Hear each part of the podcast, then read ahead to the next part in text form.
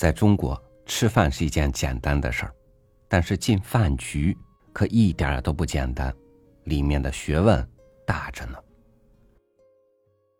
今天和您分享阎连科的文章《想念饭局》。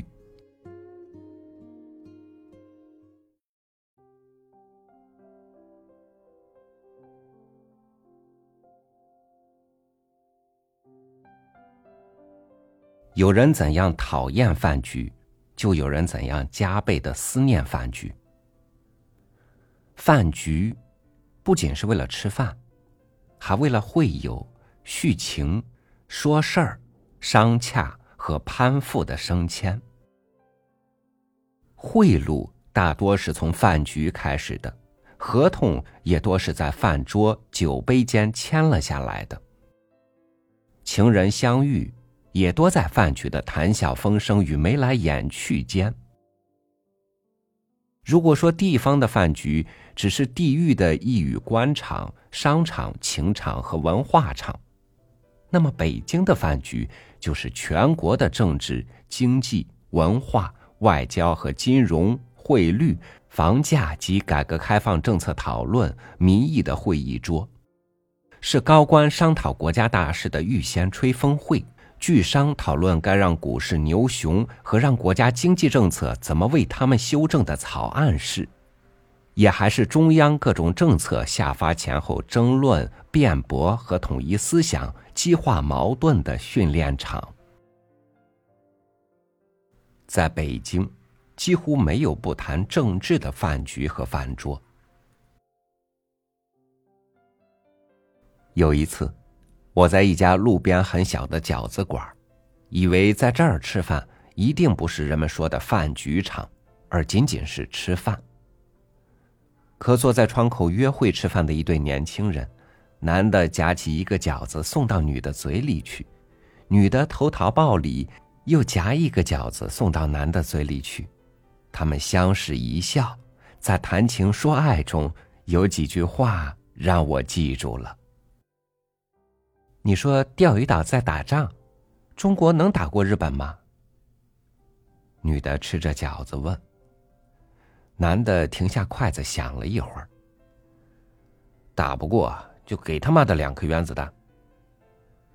女的也从嘴里抽回饺子，想了一会儿，真打你去吗？男的不加思索道：“当然去，只要去。”我就能混到连长、营长和团长，战争一结束，我就是处长、厅长或局长。我就喜欢你这么一股劲儿。女的笑一笑，今儿这饭局我没白组。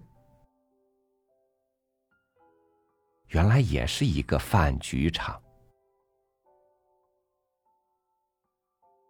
在北京，在中国。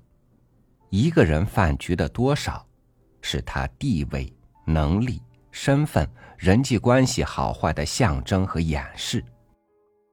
某个人从早到晚埋头工作，没有饭局，那是他的悲哀和卑微。而饭局不断，一天到晚都在外边忙着奔局吃饭的人，无论请吃或被请。也都是一个人成功或将要成功的明证和开端。几乎所有的女性或妻子，都有一些讨厌饭局过多的情人或丈夫，可百分之百的情人或妻子，又都百分之百的蔑视始终没有饭局的情人和丈夫。前几天，我有一个年轻的科研朋友突然来电话。说他组一个饭局，务请我几月几日到哪儿。因为多年不见，话又中肯，加之我饭局较少，就在那天依约赴局了。那天黄昏，开了一个半小时的车，到北五环一片林地雅处的一家会馆里，我大约迟到半小时。走进一个豪华的包间，才知道，来赴这场饭局的其实只有我一人，而其他朋友的同学和朋友，都因为无法推掉别的饭局，没有来。在这豪华的包间里，望着朋友点好的一大桌菜和倒好的茅台酒，我俩相视一笑，动筷举杯时，他把他的手机递给我，脸上挂着苦笑，说：“我结婚几年，没人请我吃过饭，因为没有饭局，老婆瞧不起，一来二去，闹到快要离婚了。”等一会儿，我老婆打电话过来时，你就说我在饭局上喝多了，说张局长、李厅长都喝得不省人事，还约着明天、后天都要请我到别的地方喝，要和我一块儿讨论升迁、生意或关于钓鱼岛的事。我接过朋友的手机，望着他，想了一会儿，点点头，突然很想和他。抱在一块儿哭一场。